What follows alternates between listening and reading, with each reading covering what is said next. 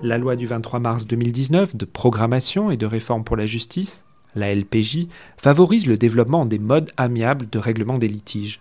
Elodie Guénec, vous êtes magistrate, comment cela se passait-il avant la loi de programmation justice?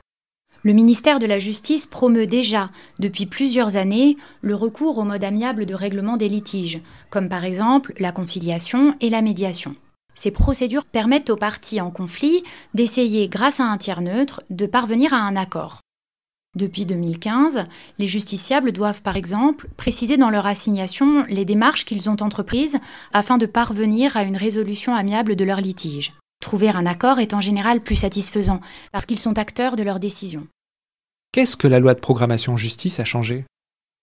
Lorsque le litige porte sur une demande en paiement d'un montant de moins de 5 000 euros ou concerne un conflit de voisinage, la loi du 23 mars 2019 rend obligatoire, avant de saisir le juge, une tentative de conciliation, de médiation ou de procédure participative, qui est un mode de règlement amiable que seuls les avocats peuvent réaliser. Cette obligation ne s'applique pas lorsque le litige est d'une très grande urgence ou si les justiciables ne parviennent pas à obtenir un premier rendez-vous avec un conciliateur dans un délai qui soit compatible avec leur litige. Comment cela se passera-t-il demain?